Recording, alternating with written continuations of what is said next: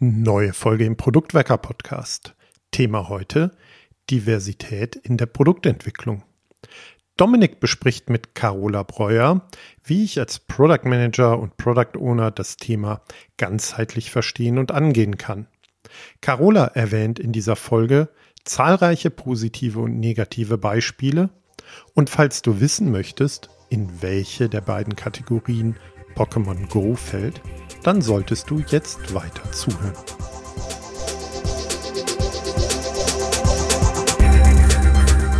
Wir Menschen sind vielfältig, sehr vielfältig sogar. In unserer Verantwortung als Product Owner entwickeln wir Produkte für Menschen und stehen immer wieder vor der Herausforderung, das richtige Produkt für die jeweiligen Menschen zu erschaffen. In Bezug auf Diversität gar keine einfache Aufgabe. Daher wollen wir heute über Diversität in der Produktentwicklung sprechen und wir haben uns eine besondere Expertin dafür eingeladen. Hallo Carola. Hallo. Schön, dass du heute bei uns bist und deine wertvolle Zeit mit uns teilst. Magst du dich vielleicht denjenigen Zuhörerinnen und Zuhörern kurz vorstellen, die dich vielleicht doch noch nicht kennen? Das sind mit Sicherheit einige und äh, ich freue mich, dass ich da sein darf und ähm, nehme mir für dieses Thema immer gerne Zeit, denn äh, es ist was, was mich auch beruflich sehr beschäftigt. Mein Name ist Carola Breuer und ich arbeite als User Experience und Service Designerin bei UIdeation, einer Designagentur für digitale Produkte und Services. Wie ich eben sagte, ist Diversität ja ein total wichtiges Thema. Jetzt haben wir als Produktentwickler, Gestalter oder auch Product Owner, je nachdem, wie man die Rolle oder Verantwortung gerade nennen möchte, eine besondere Verantwortung, Diversität irgendwie reinzubringen. Aber bevor wir darüber sprechen können, würde ich gerne erstmal so ein bisschen geklärt haben, auch zwischen uns, was bedeutet eigentlich Diversität, gerade auch im Kontext von dem Design eines Produkts? Meine persönliche Definition davon wäre, dass es unsere Aufgabe ist, unsere Produkte und Services zugänglich zu machen. Und da ist es natürlich wichtig, dass wir das machen, unabhängig von Herkunft, Hautfarbe, Religion, Geschlecht, Sexualität, Behinderung, Alter und es gibt mit Sicherheit auch noch eine ganze Latte mehr. Jetzt hatte ich gerade ja eben auch schon gesagt, wir, wir haben so ein bisschen irgendwie auch Verantwortung und gerade wir nehmen ja auch wichtige Ressourcen aus der Gesellschaft. Ich sage immer ganz gerne, wir sind als Organisation nicht dafür da, um Geld zu erwirtschaften, sondern wir sind dafür da, um Mehrwert für die Gesellschaft zu liefern. Also ein Produkt. Und das im Idealfall auch nachhaltig. Deswegen können wir nicht alles kostenlos anbieten, sondern brauchen irgendwie einen Rückfluss an Ressourcen. Bei NGOs kann das ja auch zum Beispiel freiwillige Arbeitszeit sein oder ähnliches. Und wenn wir jetzt irgendwie ein Produkt bauen, eben mit den Ressourcen der Gesellschaft, zum Beispiel Geld, dann haben wir als Produktgestalter eine besondere Verantwortung.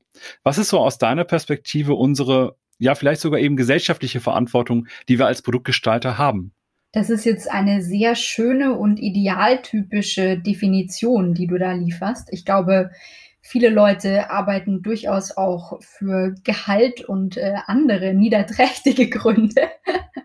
Insofern ähm, würde ich da gar nicht mal so weit gehen, aber ich würde sagen, wir haben auch als Menschen ähm, ein Gewissen und eine gewisse Verantwortung zu erfüllen.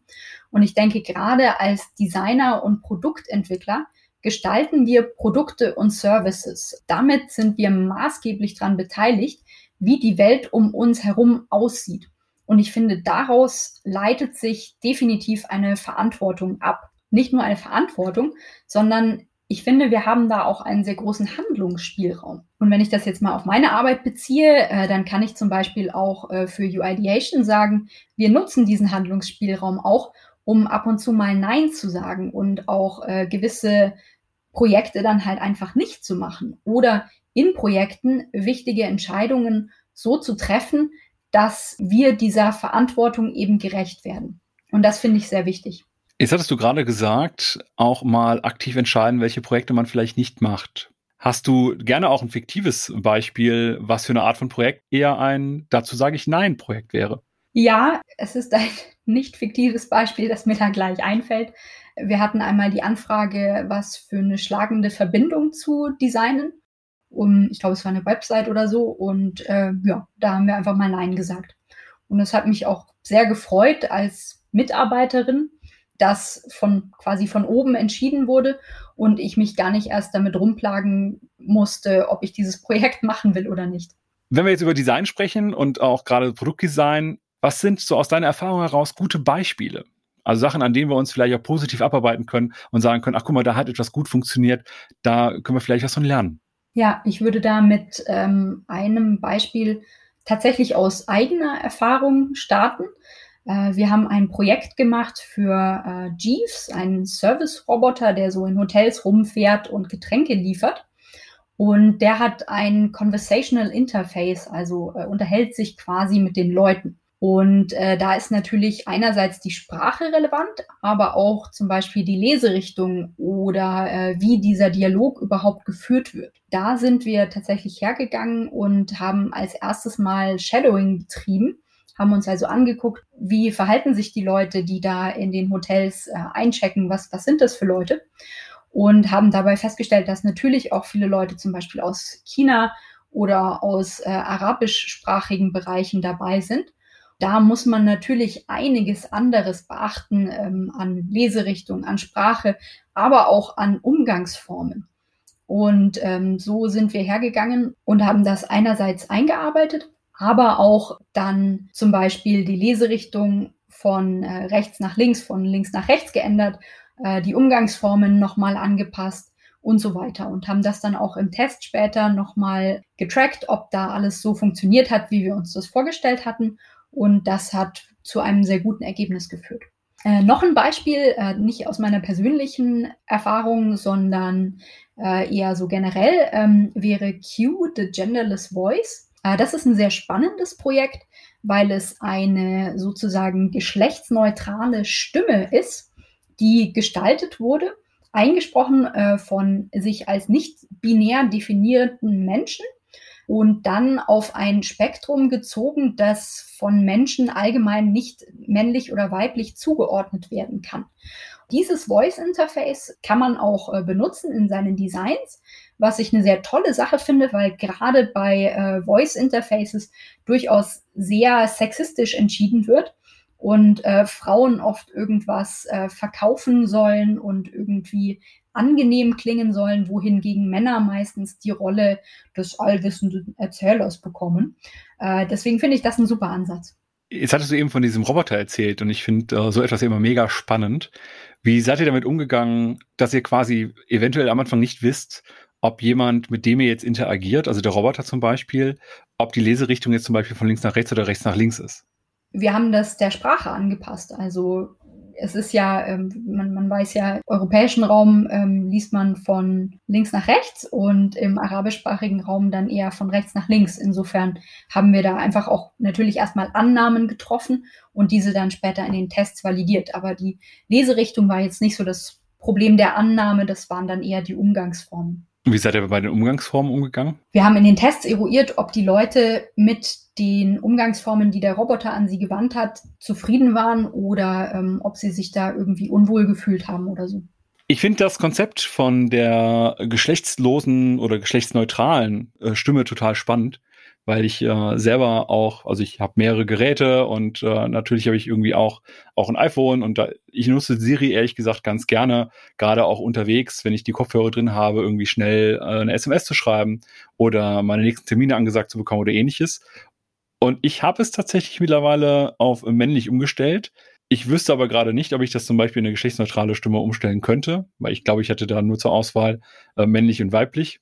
Aber ich dachte mir auch, ich brauche da jetzt nicht die ewig dienende Frau als Archetyp, die mir dann die ganze Zeit sagt, was ich das so hab, auch im Sinne einer, die Sekretärin. Das war mir irgendwie so ein bisschen albern.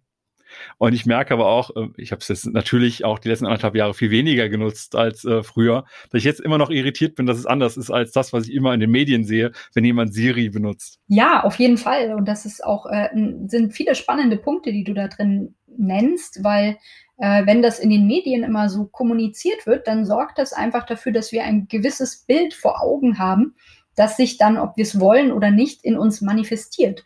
Und so findest du es immer noch nach Jahren komisch, obwohl du es bewusst selber umgestellt hast. Allein das sollte uns definitiv zu denken geben. Absolut. Jetzt hast du so ein paar äh, positive Beispiele genannt.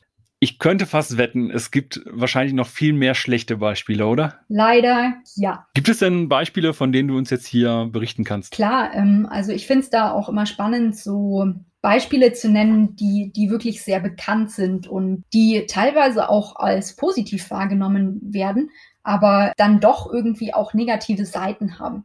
Ein sehr prominentes Beispiel ist da Pokémon Go. Das hat ja super viele positive Wirkungen gehabt und war ähm, von allen Seiten hochgelobt. Die Leute sind endlich wieder rausgegangen, Bewegung, ganz tolle Geschichte. Aber es hatte auch negative Seiten, gerade in puncto Diversität, weil leider in gerade von ähm, People of Color bewohnten Gegenden viel weniger Pokémon zu finden waren und viel weniger Trainingscenter und auch sonstige Ressourcen zur Verfügung standen, so dass diese Spieler zusätzlich zu ihren ohnehin schon äh, Umgebungen auch noch in Pokémon Go benachteiligt wurden. Und sowas passiert natürlich oft dadurch, dass gerade Entwickler oft weiß, oft männlich und oft sehr einer speziellen Schicht entstammen sind. Und so kommt es leider sehr oft zu diesem Problem. Ein anderes Beispiel, das auch sehr häufig passiert, ist, dass in sozusagen Charity-Projekten Probleme passieren. Weil da ist es meistens so, dass äh, zum Beispiel wir Europäer in ein äh, anderes Land gehen, um dort ähm, Hilfe zu leisten, das überhaupt nicht unserer Kultur entspricht. Das Beispiel, das mir da einfällt, äh, ist eine Nähmaschine, die umgestaltet werden sollte.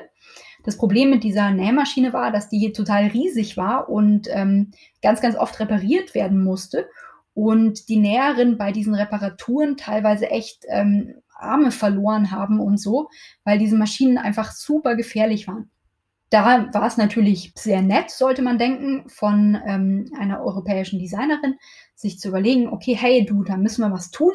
Äh, diese Maschinen, die müssen echt sicherer werden und das machen wir jetzt alles ganz anders. Sie hat es auch geschafft, hat eine ähm, kleine Nähmaschine gemacht, die nicht mehr kaputt ging, wo sich keiner mehr was tun konnte und ähm, eigentlich so jetzt objektiv betrachtet äh, alles gut lief. Aber dadurch, dass sie leider die Kultur nicht kannte, waren ein paar Probleme dabei entstanden. Nämlich war das Land ein vorwiegend muslimisches Land und die Frauen durften dadurch, dass die Maschine am Arbeitsplatz stand, das Haus verlassen. Nun war die Maschine leider so klein geworden, dass sie das Haus nicht mehr verlassen mussten und somit auch nicht mehr durften.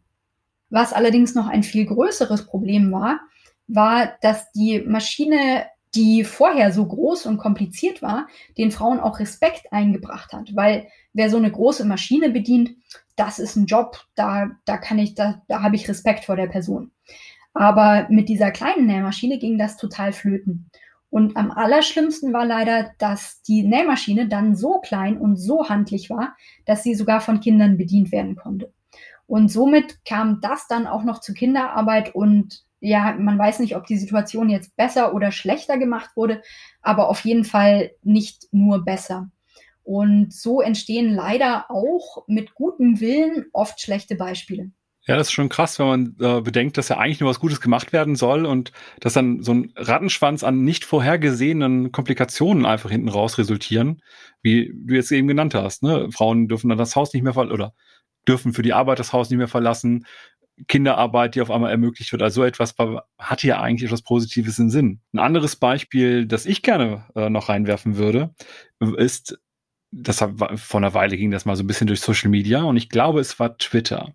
Ich bin mir nicht ganz sicher, aber es gab eine Social Media Plattform, die Bildausschnitt, also wenn du ein großes Bild teilen wolltest, wurde ein Bildausschnitt halt ausgewählt, wenn das Bild zu groß war, um das in der Voransicht zu zeigen. Ich glaube, es war Twitter und ich glaube, es waren äh, bei Tweets.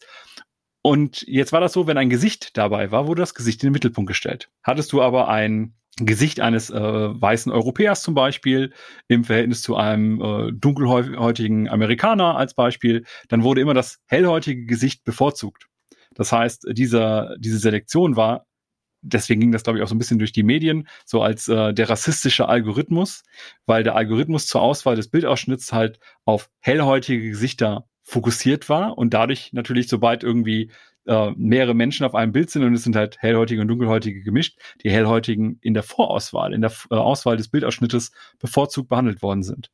Weil dann einfach nicht berücksichtigt worden ist, dass natürlich das anders berechnet werden muss, weil grafisch ist es halt anders, ob du da hellere Haut hast oder dunklere Haut, weil dann eine dunklere Fläche entsteht, die kein Hintergrund ist, sondern ein Mensch. Da war vermutlich wieder der weiße Programmierer von Pokémon Go am Start. Ja, das, das befürchte ich auch. Das befürchte ich auch. Und eigentlich ist das nochmal ein guter Punkt, darauf hinzuweisen, was wir äh, im Bereich UX ja sowieso schon ganz oft sagen, aber auch viele Product Owner wissen, du bist nicht die Nutzer, sondern wir müssen halt eigentlich für andere Menschen was machen. Und wenn wir uns immer selbst als Maßstab äh, nehmen, dann geht das halt auch schon mal schief.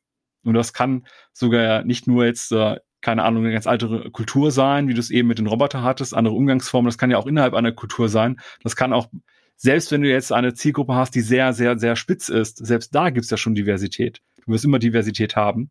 Und wenn es dann hinter mindestens mal im Bereich Accessibility ist, das Thema Schwarz-Weiß äh, oder also hell-dunkel sehen, Farben sehen können oder ähnliches, oder auch, äh, wie gut kann jemand lesen, Ne, es gibt bei Wikipedia auch mittlerweile einige Sachen und auch bei staatlichen Seiten in leichter Sprache. Jetzt unabhängig davon, äh, ob man gut lesen gelernt hat oder wenn man zum Beispiel Immigrant ist oder äh, geflüchtet oder ähnliches, dann hilft es schon mal, wenn die Sprache etwas einfacher ist, das auch zu konsumieren. Jetzt sind wir als Product Owner meistens so ein bisschen darauf fokussiert, dass wir schauen, dass der Zugewinn von Wert, den wir mit einem Produkt erzeugen, in einem möglichst guten Verhältnis zu den Kosten steht. Ne, also wir versuchen immer quasi den, den Anteil der Arbeit, die wir nicht machen, zu maximieren, damit wir möglichst viel Wert bekommen, wenn ich Arbeit investiere, ne, Lebenszeit meiner, meiner Teammitglieder. Wie sorge ich jetzt aber dafür, dass ich dabei nicht nur für den großen Teil oder den größten Teil meiner Nutzerinnen und Nutzer entwickle? Also eben nicht nur für den weißen Mann. Da gibt es auf jeden Fall einige Tricks. Ähm, ich glaube, der, den ich am besten und am wichtigsten finde, ist, dass man wirklich ganz am Anfang mit berücksichtigt und mitdenkt, weil das kostet in den meisten Fällen überhaupt nichts und schafft einen riesigen Mehrwert hinten raus. Also die Awareness zu haben, dass auch andere Menschen jenseits äh, dieses normalen Stereotypen existieren, ist da schon mal ein ganz, ganz großer Zugewinn. Es gibt aber auch zusätzlich noch viele andere Sachen, die man machen kann. Erstens kann man auch Budget schaffen, indem man effizient arbeitet und lieber was anderes weglässt, was einfach auch eine niedrige Priorität hat äh, und sich so zumindest ein kleines Fleckchen freischafft. Denn oft kann da wirklich wenig schon sehr, sehr viel bewirken. Und oft ist es auch so, dass wenn man Diversität ein bisschen mitdenkt und ein bisschen mit betrachtet, dass dann sehr oft unvorhergesehene Bereicherungen auch für andere Zielgruppen entstehen und man insofern mit einem besseren Produkt rauskommt. Weil das ist ja durchaus auch eins der Ziele, abgesehen davon, möglichst wenig Kapazitäten äh, einzusetzen, das bestmögliche Produkt zu entwickeln. Da lassen wir uns ja wirklich die kreativsten Sachen mittlerweile einfallen, wie wir ein noch besseres Produkt haben könnten. Und das ist tatsächlich eine, ja, kreative oder auch nicht so kreative Strategie, die dazu wirklich sehr, sehr guten Ergebnissen führen kann. Auch, dass wir Diversität im Team inkludieren, ist ja eine Weisheit, die wir nicht erst seit Design Thinking haben sollten.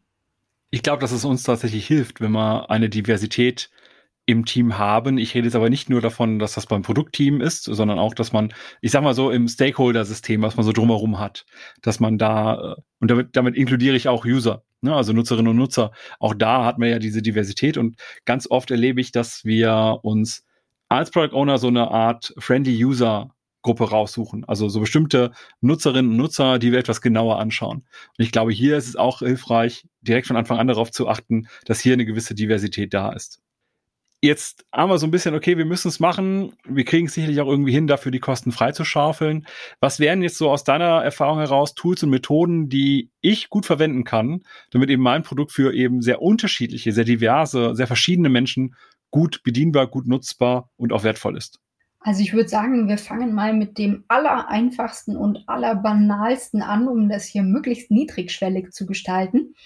Das äh, ist das Tool der Extreme Users. Das ist im Endeffekt auch eine Art Kreativitätsstrategie, wenn man an Personas zum Beispiel denkt, dass man sich auch überlegt, wer könnten denn die extremsten Nutzer sein, die mein Produkt benutzen wollen. Könnte es sein, dass ein Baby mein Produkt benutzen will? Könnte es sein, dass ein 120-Jähriger mein Produkt benutzen will? Könnte es sein, dass ein Mensch mit Behinderung meine Produkte benutzen will? Ja, da einfach mal zu überlegen, was könnte denn das Krasseste sein, was in meinem Kosmos vorkommen kann? Und das bringt einen dann auch auf tolle Ideen. Ich glaube, das Extremste, was ich mal hatte, war eine Katze als Persona weil das war jetzt nicht aus Gründen der Diversität, sondern es war halt ein Smart Home Produkt. Und das heißt, eine Katze kann natürlich irgendwelche Sensoren auslösen, zum Beispiel Bewegungssensoren. Aber da hatte halt irgendwie sonst keiner dran gedacht und dementsprechend äh, ging ich davon aus, eine Katze hat ganz andere situative Kontexte, in dem eben so etwas passiert, wie zum Beispiel ein Bewegungssensor geht an und dann muss vielleicht nicht gerade der Alarm losgehen, weil ich äh, Sicherheitsprogramme eingeschaltet habe. Von daher ist es jetzt vielleicht kein sehr diverser Mensch, aber es ist natürlich trotzdem ein, für eine Persona eher unüblich.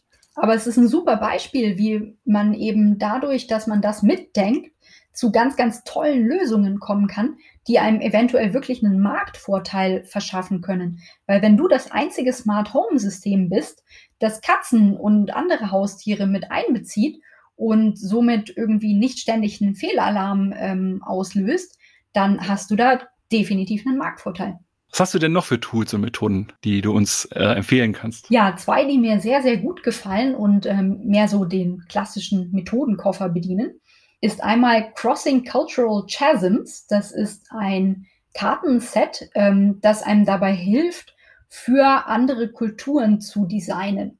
Das hat äh, verschiedene ähm, Methoden, ähm, auch so allgemein aufklärende Karten und so. Und gerade wenn man sich einen anderen kulturellen Kontext anschaut, nicht nur im Bereich Charity-Projekte, aber auch äh, ansonsten, wenn man mit einer anderen Kultur zusammenhängt, dann ähm, ist es auf jeden Fall eine super Geschichte, die man verwenden kann.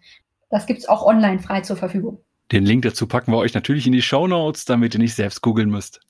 Genau, noch ein Tool ist äh, Designing for Digital Confidence.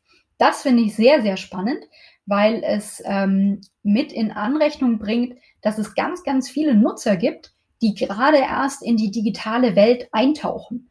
Also die zum Beispiel äh, in Entwicklungsländern leben und dort äh, sich ein Handy teilen oder lange Zeit auf ein Handy gespart haben, äh, eventuell eine andere Sprache sprechen, eine, die sehr unbekannt ist oder vielleicht äh, gar nicht oder nicht gut lesen können. Und ähm, diese Nutzer mitzudenken ist auch äh, sehr, sehr wichtig und wird meines Erachtens viel zu wenig praktiziert. Wenn man sich allein anschaut, wie Facebook zum Beispiel von Geflüchteten ähm, benutzt wird, um ihre Routen zu teilen oder da zu kommunizieren, dann sind das auch sehr spannende Fälle. Auch das gibt's online und den Link werden wir sicherlich teilen. Das machen wir auf jeden Fall. Wir wollen ja den, den Wert auch für unsere Zuhörerinnen und Zuhörer maximieren. Aber ich finde das äh, Thema mit dem Designing for Digital Confidence total spannend, weil ich bin davon überzeugt, dass der anfängliche Erfolg vom iPhone und allgemein auch von diesen Touchgeräten auch daraus resultiert, dass in dem Marketing bereits bestimmte Interaktivitäten gezeigt worden sind. Das Thema Pinschen. Ne, also dass ich da rein und rauszoomen kann, wurde in, den, in der Werbung schon gezeigt, wurde auch in Online-Werbung schon präsentiert. Und ich glaube, dass dadurch auch viel mentale Modellkonstruktion stattgefunden hat, bevor man das eigentliche Produkt in der Hand hatte, bevor man das halt intuitiv irgendwie kennen oder können muss. Und äh, ich glaube, dass das an vielen Stellen geholfen hat. Und ich glaube dann eben auch, dass wenn wir für eine Nutzergruppe ein Produkt entwickeln, die vielleicht nicht so erfahren ist im Bereich digital. Und ich habe selber mal für einen Webshop gearbeitet. Meine Persona war digitaler Immigrant, wie man ab und zu mal so schön sagt. Also war da noch nicht besonders erfahren, noch nicht relativ lange drin. Und wir wollten halt das Bezahlen so einfach und sorgenfrei machen, wie es irgendwie geht. Und es gibt ja genug ältere Leute, auch heute noch, die kein Online-Banking machen weil sie damit sich nicht auskennen, weil die vielleicht auch nicht Sicherheitsgefühl dabei haben. Und dann haben wir dementsprechend auch gearbeitet. Und ich glaube, da auch immer wieder zu schauen, was sind die Punkte, die wir machen müssen, damit auch solche Personen, die eben noch nicht so lange bei dem digitalen Kram dabei sind wie wir, auch damit gut zurechtkommen. Und diese ganzen Formensprache, wenn man sich das dann anschaut, und du hattest das in einem Talk äh, bei einem Meetup auch schon mal vorgestellt und äh, erklärt, ich finde es halt total spannend, dass da eigentlich gerade eine normale Sprache, eine neue Sprache entstanden ist, eine Symbolsprache, die wir im Digitalen verwenden. Ne? Also zum Beispiel sowas wie das Hamburger-Menü. Ne? Also diese drei Striche, die irgendwo in der Ecke sind, wo du weißt, wenn ich da draufklicke, kommt Menü raus. Aber woher weiß ich das denn? Entweder habe ich es gesehen oder ich habe es irgendwann selbst gelernt, aber intuitiv sind diese drei Striche auch nicht. Also von daher müssen wir da ja auch irgendwas lernen. Und je, je früher wir am Lernprozess sind, desto interessanter wird es. Und mein Opa, der ist über 80, der hat irgendwann vor, ich glaube, 15 Jahren oder so, hat er sich mal einen PC geholt. Und als er das erste Mal die Maus in der Hand hatte und ich war dabei, das sah so unbeholfen aus. Einfach weil er noch nie mit einer Maus interagiert hat. Und für mich war das das Normalste der Welt. Ja, ich, ich habe ich hab das Ding genutzt, seitdem ich, keine Ahnung, fünfte, sechste Klasse oder so. Für mich war das normal. Aber er hatte natürlich total die Schwierigkeiten, da auch motorisch mit umzugehen. Und für solche Menschen Produkte mitzuentwickeln, halte ich für extrem wichtig. Ne? Also deswegen finde ich das Thema Diversität eben auch so schön, ne? weil, weil es nochmal unsere Augen öffnet, was wir alles so machen sollten. Auf jeden Fall, da habe ich auch noch ein ganz schönes Beispiel. Nämlich bei uns in München hat die MVV, als sie, ich glaube, so vor zehn Jahren oder so, neue Automaten aufgerüstet hat, äh, nicht einfach alle Automaten ausgetauscht, sondern die Hälfte der Automaten, die alten, stehen lassen, äh, sodass auch Menschen, die sich schon lange an diese Automaten gewöhnt hatten und die vielleicht auch schon etwas älter sind und sich nicht unbedingt an ein neues Touchscreen gewöhnen möchten, äh, die Chance zu geben, weiterhin ihre Tickets zu kaufen. Und gerade bei sowas wie den öffentlichen Verkehrsmitteln, die wirklich die komplette Gesellschaft nutzen, auch völlig unabhängig von Altern, äh, finde ich das eine, eine super Strategie. Ja, sehr schöner Punkt, sehr schöner Punkt. Und das bringt mich auch schon zu dem nächsten Thema, nämlich das Testen, weil ich mir gut vorstellen kann, wir wollen unsere Produkte und auch unsere Hypothesen, die wir haben, immer gerne vertesten. Ne, wenn man jetzt verschiedene Automaten da stehen hat, kann man auch gucken, ändert sich das Verhalten von den Nutzerinnen und Nutzern, wenn wir die These haben, äh, gerade sehr seniorige Menschen, die vielleicht auch äh, ein bisschen schon körperlich eingeschränkt sind oder ähnliches, nutzen eher noch die alten Geräte, aber vielleicht ändert sich das ja auch, wir können das dann auch irgendwann auch sehen und können da vielleicht auch irgendwelche Ergebnisse daraus ableiten. Aber ganz allgemein zum Thema Testen. Wenn wir unsere Produkte eben testen, dann nutzen wir meistens auch eine Stichprobe dafür. Also wir nehmen ja nicht 100 Prozent unserer Nutzerinnen und Nutzer, sondern eben so einen Auszug. Wie stellen wir denn jetzt dabei sicher, dass wir einerseits genug Diversität abdecken, und andererseits aber trotzdem auch weiterhin effizient testen, weil ich kann mir vorstellen, es ist natürlich nur ein Glaubenssatz, dass wenn ich äh, zum Beispiel fünf Leute habe und mir den teste, dann habe ich vielleicht gar nicht so viel Diversität da drin oder ähm, so viel Diversität, dass ich daraus gar keinen Schluss mehr für irgendwie meine große Hauptnutzergruppe schließen kann oder ähnliches. Also woran erkenne ich, dass mein Produkt für viele unterschiedliche Menschen gut, gut funktioniert? Ja, da hast du schon ein paar sehr, sehr spannende ähm, Punkte vorweggenommen. In der Tat testen wir nur mit einer Stichprobe. Und auch die fünf Nutzer sind ja eine spannende Zahl, weil mit fünf Nutzern ähm, kann man ja laut Studien ungefähr 85 Prozent der Probleme finden. Meistens werden allerdings die Tests durchaus mit mehr als fünf Leuten gemacht ich in meiner Vergangenheit habe ich oft auch zwölf Testpersonen gehabt oder so. Und gerade da ist es doch sehr einfach, äh, zumindest ein oder zwei Menschen zu inkludieren, die äh, da eher in die Gruppe der extremen Nutzer fallen. Weil dann hat man quasi diese fünf eh schon abgedeckt und kann dann noch äh, ein, zwei hinzufügen, die da vielleicht noch ein paar neue Erkenntnisse bringen. Und das ist meistens auch wirklich sehr viel wert, weil diese Leute wirklich spannende Sachen finden, die man mit den anderen, mit den normalen Nutzern nie gefunden hätte. Da hat man dann natürlich auch noch die Chance, äh, wenigstens die gravierendsten Probleme umzusetzen und somit das Produkt für eine sehr, sehr große Gruppe an Menschen äh, benutzbarer zu machen. Denn wenn ich jetzt an den Menschen denke, äh, der vielleicht, sagen wir mal, keinen linken Arm hat oder so, dann äh, gestalte ich ja nicht nur für den, sondern auch für den Menschen, der sich den linken Arm gebrochen hat. Oder für den Menschen, der gerade im linken Arm eine Shoppingtasche trägt. Also es gibt ja nicht nur die zugegebenermaßen nicht so riesige Gruppe der Menschen, die ähm, überhaupt keinen linken Arm hat, sondern auch eine sehr, sehr große Gruppe derer, die temporär keinen linken Arm zur Verfügung hat. Und das wird sehr spannend. Das geht dann so ein bisschen in der Richtung äh, der Katzen, die du vorher beim Smart Home System erwähnt hattest. Ja, das ist ein guter Punkt. Ich wollte gerade schon danach fragen, was so überraschend gute Lösungen auch für normale Nutzer sind aus deiner Erfahrung. Aber ich glaube genau das, was du gerade sagtest mit, wenn, wenn der linke Arm zum Beispiel gerade mal gebrochen ist. Und ich glaube, das ist etwas, das kann durchaus mal passieren wenn wir jetzt genau dafür auch, kennen wir ja vielleicht auch aus dem, aus dem Bereich Barrierefreiheit, dass man eben auch mal davon ausgeht, dass jemand mit dem ungewohnten Arm interagieren muss. Ich glaube, das kann man zum Beispiel noch ganz gut auch äh, so in der Praxis vielleicht selbst vertesten oder auch bei einem äh, Expertenreview oder bei einem Cognitive Walkthrough, indem man einfach selber die nicht dominante Hand benutzt. Zumindest dann, wenn man da nicht zu sehr Richtung Gleichhändigkeit oder Beidhändigkeit tendiert. Ne? Also gibt ja Leute, die können mit ihrer nicht dominanten Hand fast nichts machen und andere, die können äh, dann auch mit der nicht dominanten Hand auch noch halbwegs leserlich schreiben. Ne? Also da kann, finde ich, kann man immer ganz gut ein bisschen rumexperimentieren. Es gibt ja auch super Tools wie zum Beispiel den Aging Suit, oder äh, so Brillen, die simulieren, dass man nur noch zehn Prozent seiner Sehkapazität hat. Also selbst wenn man da eventuell nicht das Budget oder nicht den Zugang zu Randgruppen hat, kann man da wirklich viel machen. Aber das mit dem kein Zugang zu Randgruppen ist auch eine miese Ausrede, muss ich sagen. Ich habe mich da einmal selbst drum bemüht und die sind wirklich höchst erfreut, wenn man sie bittet, an Tests teilzunehmen, wenn man sie bittet, ihr Wissen zu teilen. Die freuen sich in der Regel wie Bolle und nehmen an jedem Test teil. Das ist auch meine Beobachtung. Also tatsächlich gerade gerade Menschen, die mit den Standardprodukten Probleme haben, sind äh, sehr gerne sehr stark motiviert, sich aktiv einzubringen, wenn es darum geht, Produkte weiterzuentwickeln. Und das, das fängt jetzt sogar schon bei etwas sehr Minimalem an wie Linkshändern, die halt äh, ne, die dominante re rechte Hand ist halt stark verbreitet. Und dann hast du sowas wie einen Dosenöffner. Und wenn dann jemand mal fragen würde, okay, was muss anders sein, lass uns irgendwie mal testen. Also ich kenne auch ganz viele Linkshänder, die dann sofort irgendwie heiß drauf wären, damit zu gestalten. Einfach weil es zu viele Sachen gibt, die dann sogar auf so etwas wie Rechtshänder fokussiert ist.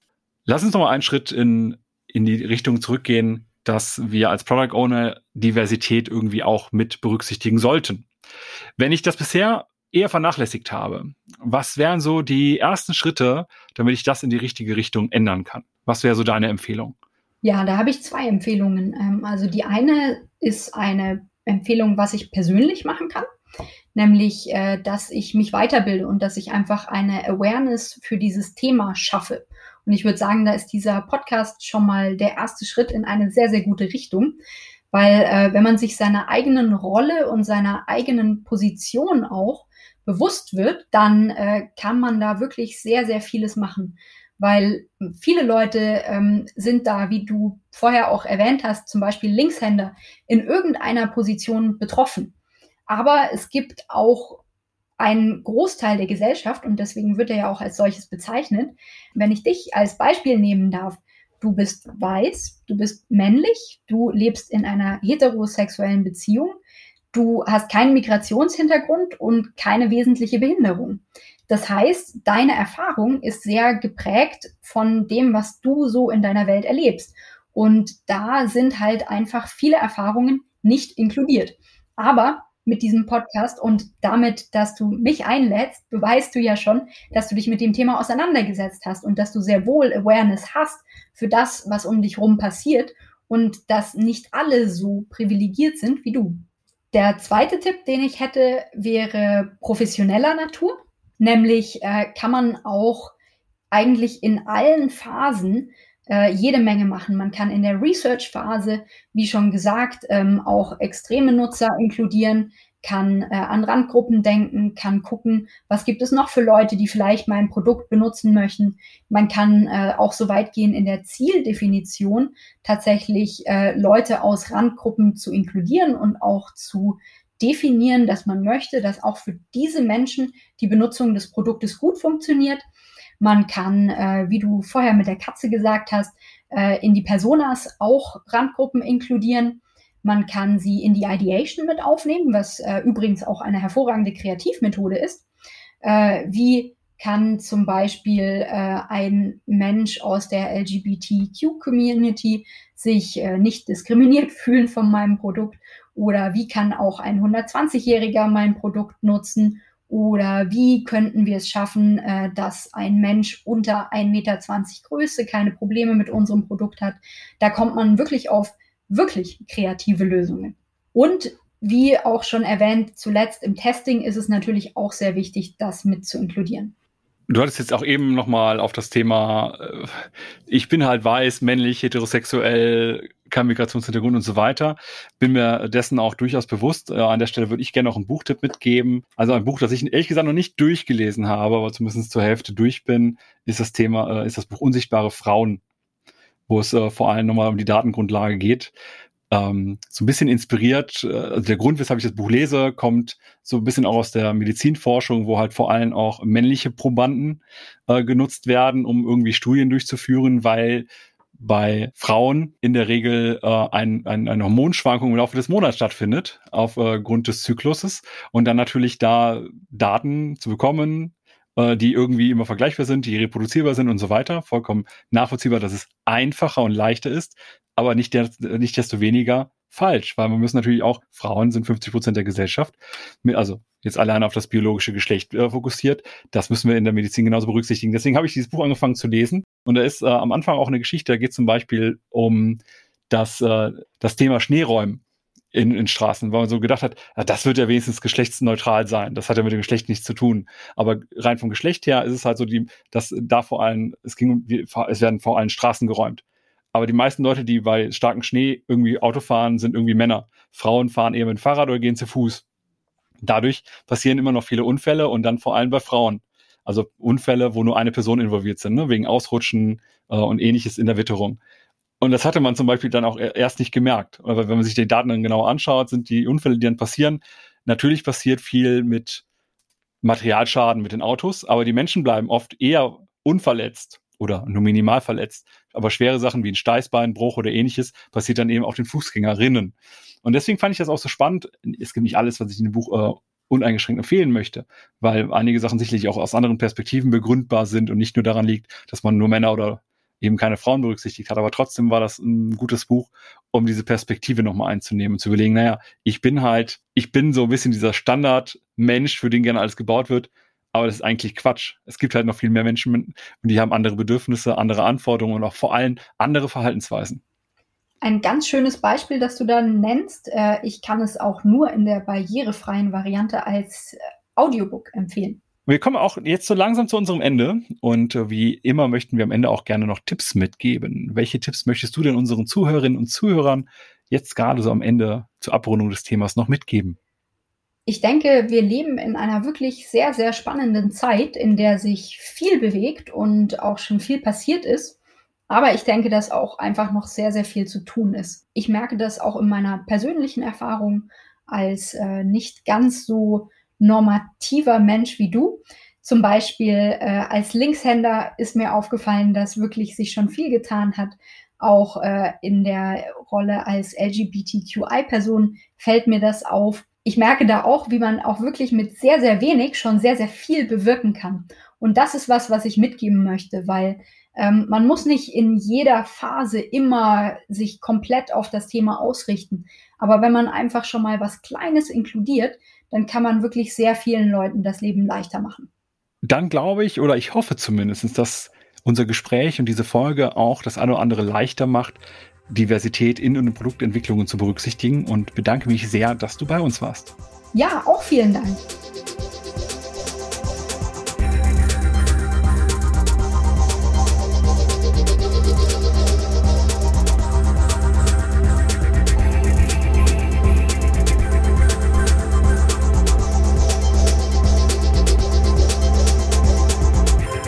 Für weitere Informationen rund um Veröffentlichungen und Events der Produktwerker folgt uns auf Twitter oder besucht unsere Website unter produktwerker.de.